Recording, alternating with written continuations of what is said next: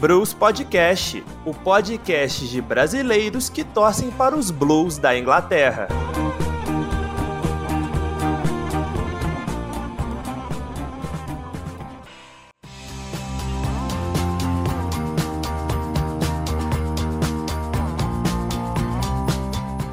Fala galera, tranquilidade? Tá começando o 16 episódio do Blues Podcast, o podcast de brasileiros que torcem pros Blues da Inglaterra. Meu nome é Rafael Mertens e estou aqui com meus colegas Amanda Barcelos e Gustavo Regis. Último episódio deste famigerado ano de 2020, do qual com certeza não teremos saudades. Mas falando de PL, teve o tradicional Boxing Day neste final de semana. O Chelsea jogou no sábado contra o Arsenal e foi surpreendido no clássico londrino, perdendo para os Gunners por 3 a 1 no Emirates Stadium. Na segunda-feira, os comandados de Frank Lampard empataram contra o surpreendente Aston Villa por 1 a 1 em Stamford Bridge. Everton e Manchester City fizeram apenas um jogo, o de sábado. O Man City venceu o Newcastle por 2 a 0 em casa e o Everton ganhou do lanterna Sheffield United fora por 1 a 0. As duas equipes se enfrentariam na segunda-feira em Goodson Park, mas o jogo foi adiado devido a um surto de Covid-19 no elenco do City,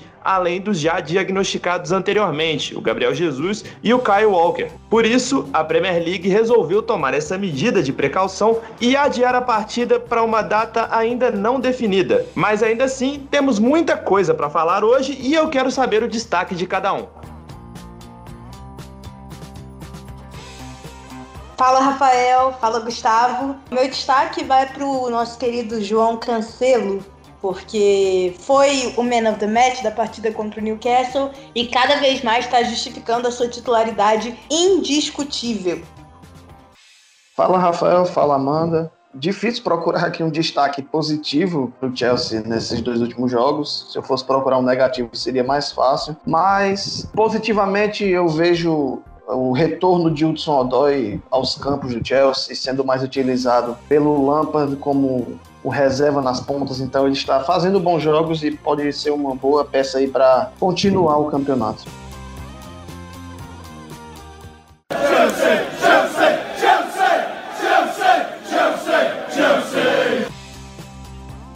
Vamos começar falando de quem jogou nessa maluquice de todo ano da PL, a maratona de dois jogos em três dias. O Chelsea, como falamos no destaque, que tinha se recuperado da sequência negativa anterior, como a vitória contra o West Ham, acabou iniciando uma nova sequência negativa. Derrota muito surpreendente contra o rival Arsenal, que estava em crise por 3 a 1 e empate contra o bom time do Aston Villa em Stamford Bridge por 1 a 1 Gustavo, quais são os principais problemas do Chelsea neste momento? O que estes dois jogos demonstraram em relação ao que falta a esse time para render mais? Primeiro que foram dois jogos não bem diferentes, mas um pouco diferentes. Chelsea teve posturas diferentes em relação ao Arsenal, em relação ao Aston Villa. Contra o Aston Villa vimos o Chelsea criando um pouco mais, tentando bolas mais rasteiras, mas contra o Arsenal não. Contra o Arsenal foi um total estado de entreguismo mesmo. O Chelsea parece que foi a campo no Emirates Stadium, não buscando absolutamente nada contra o Arsenal. Foi incrível a forma como o Arsenal fez três gols com extrema facilidade, o Chelsea pouco reagia na partida, e acho que se deve a muitos motivos. Primeiro, primeiro de tudo, a escalação inicial. Vamos aqui analisar. Né, Mais uma vez o Lampard insistindo no Timo Werner, embora no ataque, mas pelos lados do campo, isso meio que anula o Werner do jogo. Ele é um cara rápido, é um cara ágil, mas não para ser um ponta. O Werner não tem a principal característica de ponta, que é o mano a mano, que é a jogada no contra um, drible no espaço curto. O Werner não tem isso. O Pulisic tem, e é um ponto esquerda, só que o Lampard, por utilizar o Werner na esquerda, acaba jogando o Pulisic pela direita.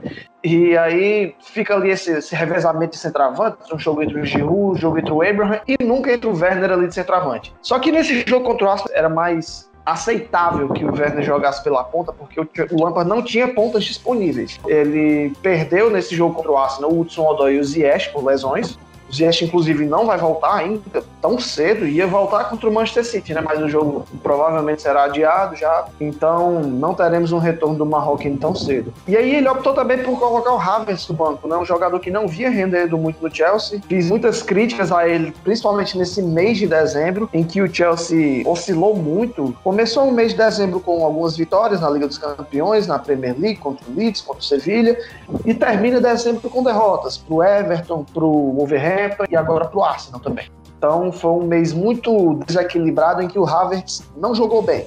É um jogador que está em estágio de se encaixe, de encaixe naquele, nesse time do Chelsea. Parece que, pelo visto, vai demorar um pouco ainda. Sobre a postura do Chelsea contra o Arsenal, uma postura de um time lento, que não pressionava lá na frente, o meio-campo do Chelsea não existia, embora fosse, em termos de jogadores, os mesmos que vinham jogando Mount, Kanté e Kovacic. As peças são boas, mas o meio-campo do Chelsea não existia contra o Arsenal. O time não criava, não trocava passes. Assim, trocava aqueles passes monótonos para segurar a bola, para prender o jogo, só para ter a posse, a posse pela posse, não uma posse objetiva e que tentasse resultar em gols. E explorando muito a crítica que eu já venho colocando aqui há muito tempo, né? Que é o chuveirinho. É o cruzamento aleatório para não é nem cruzamento, é a rebolada de bola com o pé para a área mesmo. Contra o Arsenal teve o retorno da dupla laterais, James e Chilwell, e então o Lampard quis aproveitar isso o máximo possível. Só que aproveitou até demais, assim. Falando em estatísticas, o Chelsea terminou o jogo contra o Arsenal com, pelo menos dados do SofaScore, 34 cruzamentos e 3 chutes a gol. Sendo que um deles foi o gol do Abraham e o outro foi um pênalti desperdiçado pelo Jorginho no segundo tempo. Aliás, novamente o Lampard colocando o Jorginho em uma situação que não é necessária a entrada do Jorginho e mais uma vez o Jorginho prejudicando uma reação do Chelsea. Lembrando que isso aconteceu contra o Liverpool e poderia vir uma reação, quem sabe, com empate. Embora o Chelsea não merecesse de forma alguma o empate, mas também tinha uma possibilidade e foi matado nos pés novamente, do jogador que talvez eu mais critiquei no ano de 2020, que é o Jorginho. Mas, sinceramente, o próprio jogo do Arsenal também não foi um grande jogo. Como é que o Arsenal chegou ao gol? Primeiro num pênalti bobo do Rhys James, no Bukayo Saka, passando sozinho pela esquerda, acabou ficando no mano a mano com o lateral direito, foi derrubado dentro da área. Uma cobrança de falta bem batida do Chaka, né? E lembrando que o Chelsea no começo do jogo havia perdido a cobrança de falta, que passou muito perto do Mason Mount, mas o aí do Mount não, é a vida. E o terceiro gol foi um, eu ainda não entendi o que o Saka tentou fazer, se foi um cruzamento errado, se foi um, um chute para gol para pegar o meio de desprevenido, sei que deu certo aquilo ali, assim. Então o Arsenal chegou a gol do jeito que deu, não foram jogadas trabalhadas do Arsenal, não foram jogadas criativas, pensadas, nada disso. O Arsenal chegou como deu e o Chelsea simplesmente entregou o jogo, entregou, deu, deixou o Arsenal fazer três gols, não reagia, não esboçava reação. Xinguei muito o Abraham do jogo porque ele qualquer toque nele, ele estava derrubado, se jogando, que é pedindo falta, pedindo cartão, pedindo pênalti. E, pô, o negócio que eu tenho raiva é de jogador que para jogo para ficar pedindo falta, cara. E o Abraham tava isso no jogo. Fez o gol dele, inclusive é o artilheiro do Chelsea na Premier League, chegou a seis gols na Premier League, passou o Werner e tinha cinco, se eu não me engano. E ficou por isso. Chegou ao gol, mas não fez uma atuação boa. Contra o Aston Villa, novamente os mesmos problemas de escalação, dessa vez ele começou com o Christensen na zaga. Tudo bem, você precisa revezar a dupla de zaga, você não precisa. O intervalo foi somente de dois dias do jogo do Arsenal para o jogo do Aston Villa, então você não vai iniciar com os mesmos jogadores. E com o Jorginho no meio-campo, no lugar do Kovacic. Então já deixou aquele pezinho atrás de torcedor, assim. Só que o Aston Villa também estava com problemas. O Barkley não jogou, o Tyrone Mings não jogou, revezamentos também, porque o Aston Villa também havia jogado no intervalo curto. Então, ausência de jogadores, é, desfalques ou de revezamento não justifica o Chelsea ter feito uma partida muito apática também contra o Aston Villa. Preguiçoso, apático, não incomodou tanto assim. Falando em estatísticas, né? Até teve menos cruzamentos do que em relação ao jogo contra o Arsenal. Dessa vez foram 27. Porém, teve uma diferença. E essa aqui já entra na minha em outra crítica que eu faço ao Lampa. Contra o Arsenal, tivemos aí outro problema também que eu acabei não citando logo no início, porque eu queria fazer o gancho, que era das substituições. O Lampa mexeu mal no time contra o Arsenal, colocando o Jorginho, demorando para mexer no Hudson Odoi e deixando o Giroud no banco. A lógica é, se você tem dois laterais que cruzam não só bem, mas que cruzam muito. Chelsea terminou o jogo com 34 cruzamentos. Por que não colocar um centroavante que é especialista em jogo aéreo, que é o Giroud? E o gol do Giroud contra o Aston Villa sai de um cruzamento, de uma jogada de bola aérea. E mesmo assim, no segundo tempo ele tira o Giroud. E o time continua cruzando para o Werner como centroavante na área. Ou seja, ele coloca o Werner de centroavante num jogo em que o Chelsea estava cruzando muitas bolas e que também não é a especialidade dele como centroavante. O Werner não tem a mesma presença diária que o Giroud, não tem a mesma presença diária que o Abraham. Então, para que colocar ele nessas circunstâncias? Deixa o cara no banco, não sacrifica ele no jogo, não precisa colocar ele em toda a partida, sabe? Ele visivelmente estava desgastado de, por jogar muito tempo na ponta esquerda. E se você tem uma tática que não favorece o Timo Werner, e se você não quer mudar a tática, você não quer abdicar, você não quer abrir mão dessa tática, que é os cruzamentos, então por que tirar o centroavante, que é o especialista no jogo aéreo, que já havia feito um gol de cabeça por cruzamento no jogo. Sabe, são coisas que não dá para entender. E contra o Aston Villa também, tipo, ele na verdade tinha a obrigação de fazer as três alterações, só fez duas muito tarde no jogo e ficou lá com uma alteração desperdiçada no banco de reservas, jogadores que talvez pudessem é, colaborar mais com a partida e que ele não quis colocar. Tudo bem, opção dele, mas deu errado. O Chelsea continua com posse de bola, parece o time da temporada passada, mas não ataca. Não parece mais o time da temporada passada, parece o time do Maurício Sarri. E o time dependia de um jogador, no caso era o Hazard, né, para fazer seus gols, para criar, para atacar, para chutar, para bater pênalti, para bater foto, para bater tudo. Hazard com o Maurício Sarri fazia tudo, papel de 10, 9, 8, 7. Só que com o Lampard ele não tem mais o Hazard. Então ele não tem mais um jogador para ficar dependendo. O Lampard tem mais conjunto agora. E ele não soube utilizar nesses períodos do Boxing Day. É, e isso deixa o questionamento, né? Já dá para falar em demissão do Lampard? Eu acho que não. Eu acho que é cedo. Até essa sequência ruim do Lampard desses, desses últimos jogos no mês de dezembro, o Lampard estava a 17 jogos sem perder. Não ganhou dos times grandes do Big Six, ah, mas também é, acontece. Temporada passada o Lampard teve bons resultados contra times do Big Six. Fez bom jogo contra o Liverpool, fez bom jogo contra o Manchester City, ganhou do Manchester City, ganhou do Liverpool, ganhou do United, ganhou duas vezes do Tottenham, chegou a ganhar do Arsenal. Então, cara, não dá para resumir tudo num período em que tá o campeonato mais maluco que eu já vi na Premier League. Por que, que os outros times podem se valer da continuidade e o Lampard não? Agora o Lampard tem que, pô, falta manejo ali com o elenco, falta, falta diálogo com os atletas, saber o que se passa ali, talvez. Eu ouvi dizer que depois do jogo contra o Arsenal, pelo menos depois do primeiro tempo, o Lampard deu um esporro em geral ali, assim, quem tava ali. Não só em jogadores, mas em, é, em auxiliares, em quem tivesse perto desse. Isso eu acho isso preocupante. Mas alguma coisa tem que ser feita. O Lampard precisa rever os conceitos dele. Não acho que seja uma questão tática o problema do Chelsea. É uma questão de mentalidade dos atletas. Tem algo aí que não está fluindo. Então falta diálogo entre o Lampard e o elenco, na minha opinião. E é isso que está faltando nesse momento. Por que, que o Chelsea estava jogando tão bem em novembro, em outubro, ganhando todos os jogos, ganhando de goleada, e agora não. Alguma coisa, obviamente, está fora dos trilhos. Não é sempre que o Chelsea está jogando mal. Então, uma postura imediatista nesse momento não é o que cabe para o Chelsea. Lampard está montando o elenco aos poucos. Não é fácil você contratar seis jogadores de uma vez e encaixá-los de imediato numa equipe titular.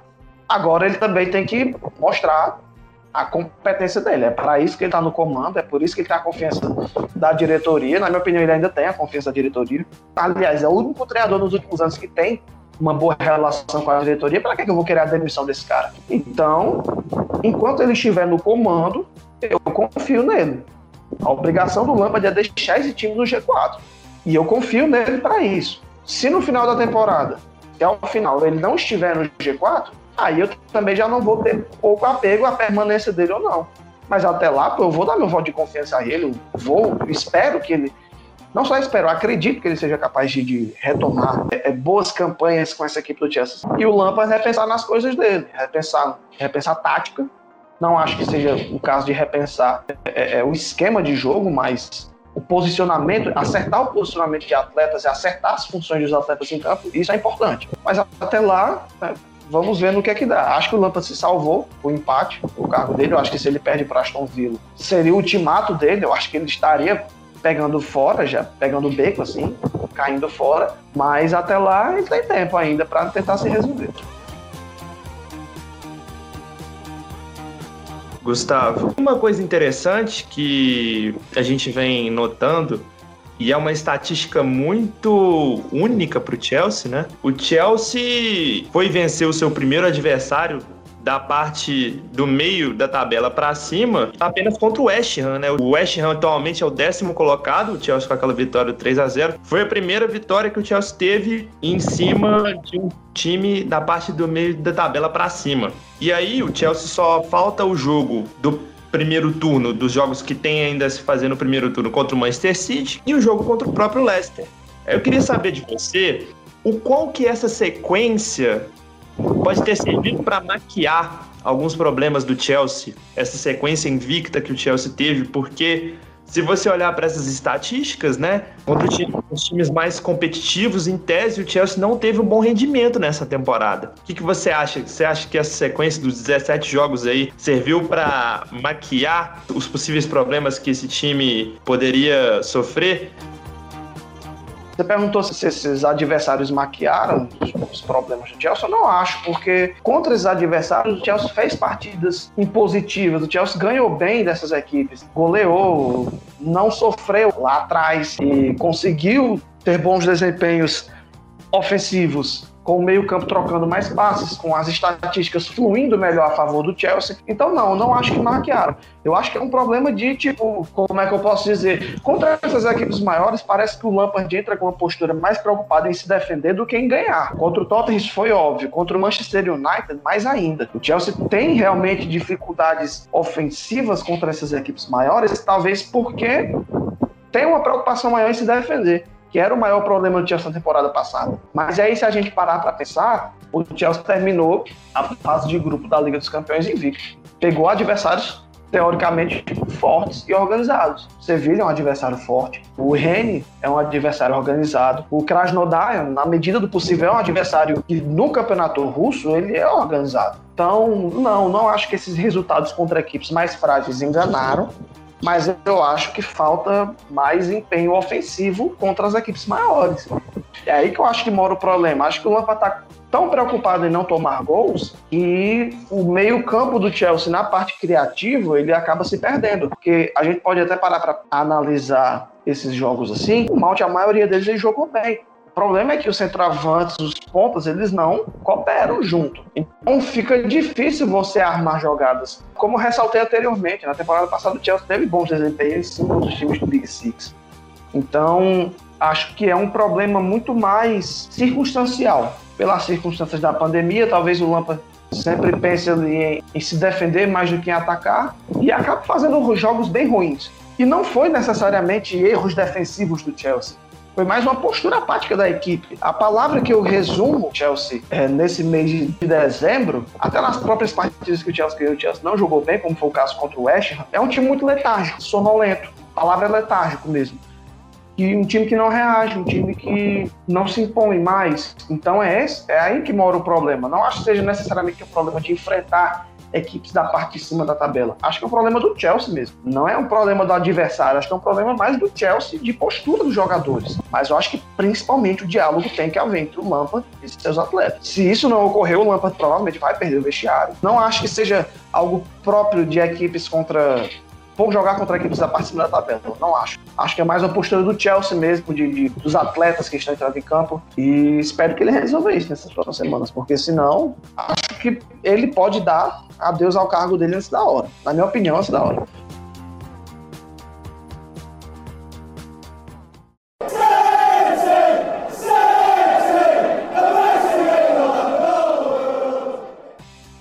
O City, diferentemente do Chelsea, jogou apenas uma vez em virtude deste surto de Covid-19 no elenco. Mas os Citizens seguem em franca ascensão na tabela e dessa vez a vítima foi o Newcastle, com uma vitória por 2 a 0 no Etihad Stadium. Amanda, você consegue enxergar este time atingindo seu potencial ou próximo disso na parte decisiva da temporada? Outra pergunta que tenho pensado: você acha que esse City está mais preparado para um mata-mata? Quem sabe de uma Champions League aí, já que vem acumulando muitos clean sheets e levando poucos gols? E para a PL, ainda dá? Então, olha, se a PL ainda dá, eu acho que dá, porque a PL tá como a gente já falou aqui muitas vezes, está muito acirrada, está muito competitiva. Eu falei com vocês, ninguém quer ganhar esse título. Liverpool também abrindo mão de pontos é, bobos que poderiam ser ganhos. A Premier League está bem competitiva. Eu acho que, como o City ainda tem alguns jogos atrasados, é possível. E realmente o City está se mostrando ser mais efetivo. O que, que eu quero dizer com isso? A gente não tem o mesmo sistema ofensivo que a gente tinha algumas temporadas atrás. A gente tá tendo poucas finalizações a gol todo jogo. Por mais que a gente tenha feito dois gols agora contra o Newcastle, esses dois gols vieram de seis chutes a gol, seis apenas. E isso é muito pouco para o Manchester City, especialmente para o Manchester City que teve chegou a ter 80% de posse de bola no, no jogo contra o Newcastle. Então, é, como a gente tem tanta posse de bola, e com tão poucos chutes a gol. Mas, pelo menos, dentro desses chutes a gol, é, desses chutes a gol que a gente teve disponíveis nesse jogo, a gente conseguiu marcar dois. E o fato da gente estar tendo muitos clean sheets também está ajudando bastante a gente nisso, porque dois gols está sendo suficiente para a gente poder é, conseguir os três pontos. Porém, respondendo já a sua pergunta sobre o mata-mata, sim, o fato do, do sistema defensivo estar mais preparado, estar mais sólido, com certeza é um ponto muito positivo para o mata-mata. Só que eu não acredito que o Manchester City vá muito longe numa Champions League, por exemplo. Então eu acho difícil o Manchester City conseguir marcar muitos gols em cima de um time, por exemplo, como o Bayern de Munique. E também acho difícil o Manchester City não tomar gols de um time como o Bayern de Munique. Então vai ser mais uma questão de balanço. Eu acho que o Manchester City não tem, não está com um time que perderia tão bizonhamente, pateticamente, como perdeu na temporada passada da Champions League para o Lyon, por exemplo. É, eu acho que é um time muito mais sólido, eu acho que é um time que se expõe menos e é um time mais atento. Isso se dá também por alguns fatores, como por exemplo a saída do Walker, que eu critiquei bastante nesse podcast, e acho que está mais que comprovado agora que o Cancelo na lateral direita era a solução para esse time. É, claro que a gente também tem a volta do Laporte, que apesar de não estar jogando e estar tá aparentemente tretado aí com o Guardiola. Temos também a volta do Stones, que está jogando muito bem, e tem o Rubem Dias ao seu lado, que também dá uma solidez, uma segurança maior para o sistema defensivo.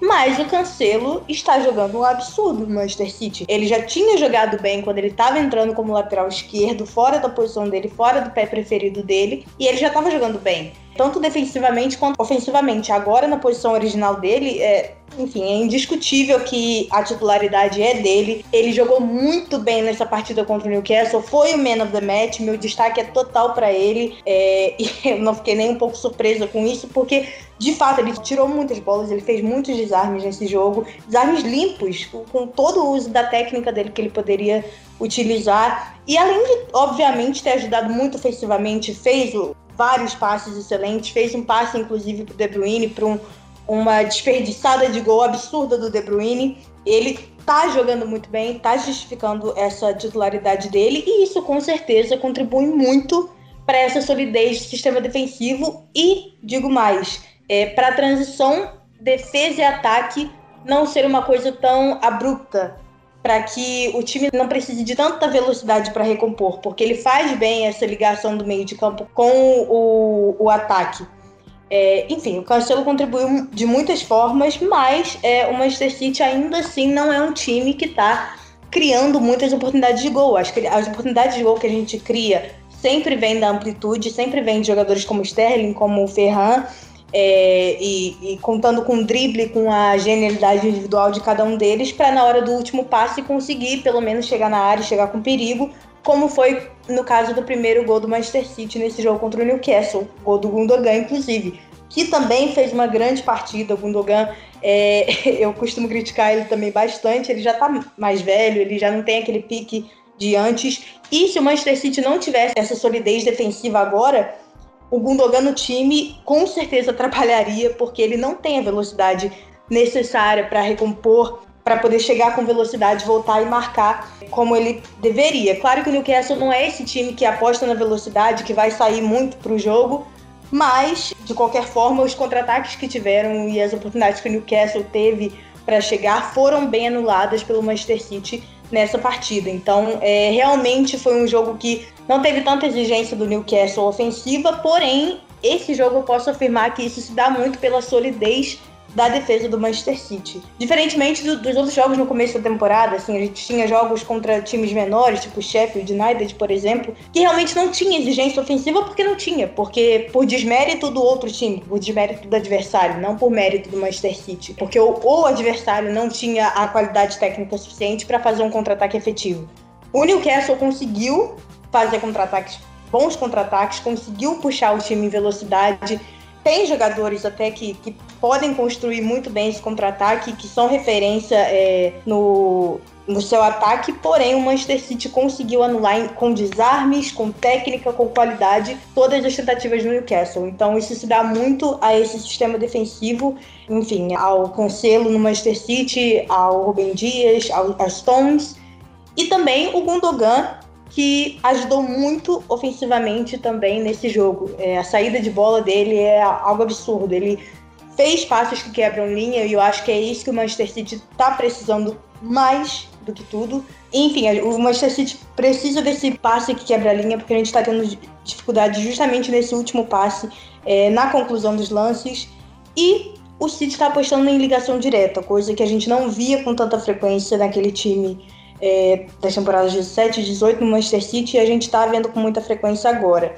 Então, é, isso prejudica um pouco o sistema ofensivo do Manchester City no sentido de que a gente tem 80% de posse de bola que não é utilizada com efetividade. Assim, a gente cria oportunidades e as poucas oportunidades que a gente cria a gente consegue converter em gol, porém, é, de forma geral, a gente não está com aquele volume ofensivo.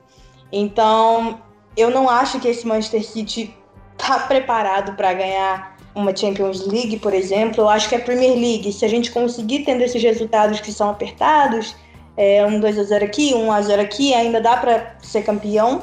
Basta a gente conseguir fazer o nosso, ter os nossos clean sheets e conseguir pelo menos fazer um, dois gols que sejam, nem que seja tendo todo jogo cinco chutes a gol no máximo, mas conseguindo a vitória, que é isso importante para pontos corridos. Agora, Champions League mata-mata, eu não acho que esse time está preparado. É, eu acho que a gente precisa de um poder ofensivo maior para poder, pelo menos, garantir que é, quando a gente pegar times mais fortes e mais ofensivos e com um poder de agressão maior, como um Liverpool, como um Bayern, a gente tenha pelo menos um saldo de gols favorável.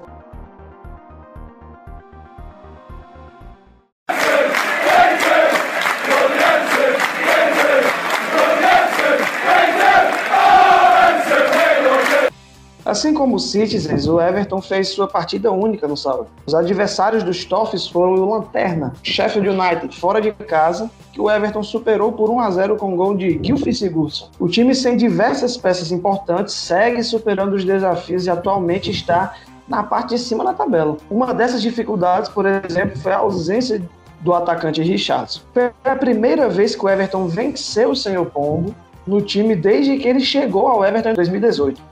O que você viu dessa partida contra o Sheffield, Rafael? Acha que dá para o Everton seguir brigando nessa parte da tabela, mesmo com todos esses problemas?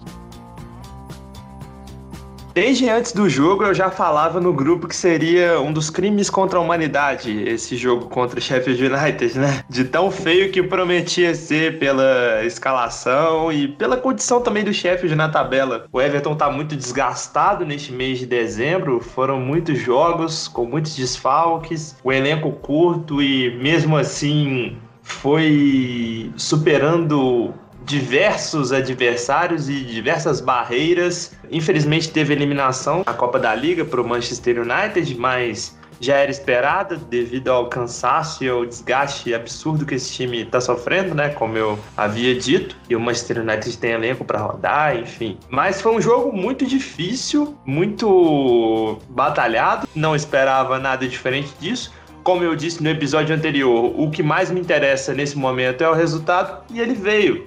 E foi interessante a forma como esse resultado veio, porque o Sheffield United, apesar de ser o lanterna, né, tem dois pontos na Premier League até o momento, pior início da história de qualquer time na história da PL, mas nós vemos que o Sheffield deu uma reagida nesses últimos jogos, né? Por exemplo, contra o United fez dois gols, foi 3 a 2 o jogo, foi um jogo duro. Contra o Brighton ali já teve um empate com um homem a menos. Então, assim, dava para ver uma certa reação no time. Então, não foi um jogo bonito de se ver, como eu disse, mas o Sheffield também não criou praticamente nada. Só um laterio que teve ali dentro da área no final do primeiro tempo, que o Pickford fez uma defesa boa, mas eu acho que a bola até iria para fora. O time não criou muitas coisas, né? Apostou muito na ligação direta com o Calvert-Lewin novamente, porque estava sem os homens rápidos pelo lado, né? O Gordon jogou dessa vez, ele optou pelo Gordon, iniciando ali na escalação, e o Iwobi do outro lado. Acho que não foi uma das partidas ruins do Iwobi, não, dentro daquilo que se espere do que ele produz ofensivamente. Ele deu alguns dribles ali interessantes. O Gordon, eu acho que por ele ser um jogador que estava com o pé trocado ali, né? Os dois pontas do Everton, tanto o Iwobi contra o Gordon, eles estavam de pé trocado, né? O Iwobi atuando pelo lado direito e o Gordon atuando pelo lado esquerdo. Só que eu acho que nesse jogo especialmente faltou muito jogadas de linha de fundo, né? O Everton jogou novamente com os quatro zagueiros ali, o Holgate, Mina, Kine e Godfrey. Godfrey lateral esquerdo e Holgate na lateral direita. Então, naturalmente, os laterais não passam, né? Não tem muito apoio dos laterais. E os pontas cortavam muito para o meio. E como o Everton estava jogando com esses pontas de lados trocados, né? Eu acho que faltava muito a jogada de linha de fundo, a profundidade desses jogadores e explorando um jogador como Calvert-Lewin dentro da área seria uma alternativa interessante, mas era difícil isso com os laterais que a gente tinha, então meio que os pontas ficavam muito sozinhos, né? Porque o meio-campo estava sem perna, o Sigurdsson apesar de ser um jogador que tem tido bastante determinação, do correr também, Davis fez uma boa partida, mas é muito complicado dar ao mesmo tempo o suporte na marcação e o suporte para o apoio ali, para uma tabela, enfim. E não são jogadores tão móveis assim. Talvez o mais móvel de todos ali seja o do Correia. E mesmo assim, ele provavelmente é o jogador mais desgastado hoje do elenco do Everton, que jogou basicamente todos os jogos. Ele junto com o Calvert-Lewin. Mas enfim, acho que faltou isso. A prova disso é que o Carlos colocou o Coleman no lugar do Kine, porque ele é um dos zagueiros mais cansados, né? Para tentar ganhar o jogo numa tentativa, né? Aí tirou o Gordon para colocar o Bernard, Bernard que não tinha entrado bem nos últimos jogos. Nesse jogo entrou muito bem, muito bem mesmo, pela sua experiência e acho até por estar mais descansado, né, no jogo, foi um fator importante e preponderante. E a partir do momento que Bernard e Coleman entraram, Roget foi para a zaga, o Everton começou a ter mais profundidade nessas jogadas, né? É interessante ver que o Coleman começou a passar mais, e aí, com esse apoio do Coleman, o Iwobi conseguiu aparecer mais dentro do jogo, né? Porque atuava ali pelo lado dele. O Everton não perdeu a paciência dentro da partida. Isso eu achei muito interessante. Porque apesar de ter uma dificuldade bem clara ali de criar jogadas, situações, estava chovendo muito também, além de tudo. Tinha tudo para ser um jogo horrível e foi. Né? Mas o Everton se manteve dentro do jogo e na hora que teve a sua chance aproveitou. E isso é um grande diferencial desse time. Esse time é muito letal e tá sabendo lidar muito bem com as dificuldades e com a realidade que tá vivendo no elenco atual, né? O Coleman entrou muito bem, como eu disse, deu uma profundidade bacana pro time e o gol saiu através do Coleman um cruzamento dele, a zaga do Sheffield afastou mal. O Bernardo deu um belíssimo toque com a bola ainda no ar de primeira para o Ducurré. O Ducurré dentro da área teve a calma de rolar a bola para o Sigurdsson. E o Sigurdsson, naquele espaço de tempo, pouco tempo para raciocinar ali, só rolou para o lado e chutou na diagonal do goleiro sem chance para fazer o gol. É a chance que o Everton teve, basicamente. Teve no primeiro tempo uma com o Calvert-Lewin, que o Kine fez um lançamento, ele dominou no peito e soltou de primeira, seria um baita golaço se ele fizesse aquele gol, mas era uma situação mais aleatória, né? Mas foi muito interessante de ver essa postura e essa determinação nesse mês de dezembro como um todo, né? Não só nesse jogo. O Sigurdsson e nesse momento do gol que ele fez, ele estava jogando mais como um volante de contenção, porque o André Gomes tinha entrado, né? E como o Sigurdsson não tinha muita perna, assim. Ele voltou para mais para essa função ali do volante, né? Deixando essa meia mais pro André Gomes, que não entrou tão mal assim. E ele teve a percepção de invadir ali a área e ser um elemento surpresa. Uma coisa que talvez o Davis, que saiu, né, para entrar o André Gomes, talvez ele não teria essa percepção que o Sigurdsson tem de mais atacar o espaço, de ter a frieza, né, de fazer uma jogada cercada de vários jogadores para finalizar. E depois disso, o Sheffield não ofereceu muitas coisas, né? É um time realmente muito ruim. Acho que o Everton deu muita sorte de pegar um time como o Sheffield nesse momento, porque qualquer outro seria, acho que basicamente impossível vencer, porque o time está muito cansado mesmo. E apesar de ser triste essa questão do Manchester City, né, com a Covid, foi bom para o elenco do Everton para ter um descanso, porque eu não sei nem que time iria a campo contra o Manchester City na segunda-feira, se esse jogo tivesse acontecido, porque muito provavelmente o Calvert-Lewin não jogaria pela carga excessiva de jogos, do Correr também talvez estaria fora, então assim, seria um time digno de escalações horripilantes do futebol, né, aquela página do Facebook. Mas enfim, fico muito feliz com esse mês de dezembro. Espero que o Everton inicie janeiro nessa pegada, com a volta de alguns jogadores aí, pro time titular especialmente, né? Esse próximo jogo contra o West Ham já deve voltar o Richarlison e vamos ver se o Rames volta, né? O Rames tá nessa de vai e não volta há uns três jogos já, mas acho que dessa vez deve voltar. E que o time não perca esse pique. Respondendo a sua pergunta, eu acho que o Everton é aquele negócio, tem que fazer os 30 pontos, tá faltando pouca coisa agora para isso. Tem que somar o máximo de números de pontos possíveis nesse primeiro turno para ver onde que a gente pode chegar. Acho muito difícil uma vaga na Champions League, improvável demais, mas acho bem possível uma vaga na Europa League, né? Esse time tá dando demonstrações que é competitivo e que tá em torno de um objetivo claro. E só para finalizar minha fala, eu acho que o prêmio de treinador do mês tem que ir pro Carlo Ancelotti dessa vez. Né? Curiosamente, se isso acontecer, né?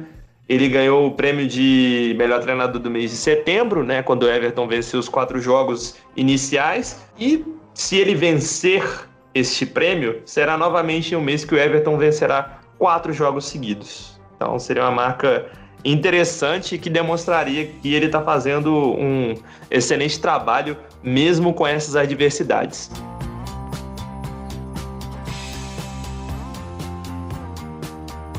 E com isso chegamos ao fim do episódio 16 do Bruce Podcast último episódio do ano, então tenho que fazer um agradecimento especial ao Gustavo e à Amanda por terem aceitado o projeto do podcast desde o início e que, além de serem excelentes analisando futebol, são excelentes companhias de programa e de se conversar. Agradeço ao público também, a maioria formada por pessoas que nos conhecem e que dão essa baita moral sempre de nos prestigiar mas também aos que não conhecemos e acompanham o nosso trabalho. Agradeço demais mesmo e fico muito honrado. Só para deixar claro que isso não é uma despedida em definitivo, hein?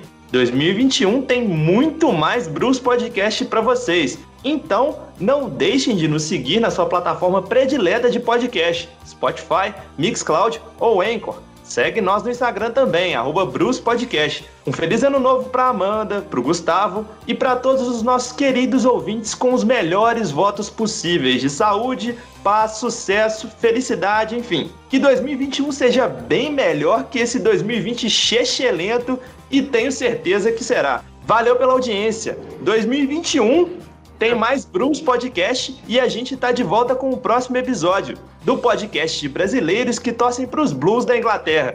Muito obrigado a todos. Tchau. Valeu, galera. Feliz ano novo, Gustavo. Feliz ano novo, Rafael. Feliz ano novo para você, ouvinte. 2021 vai ser melhor e vamos então. Valeu. Valeu, galera. Feliz ano novo.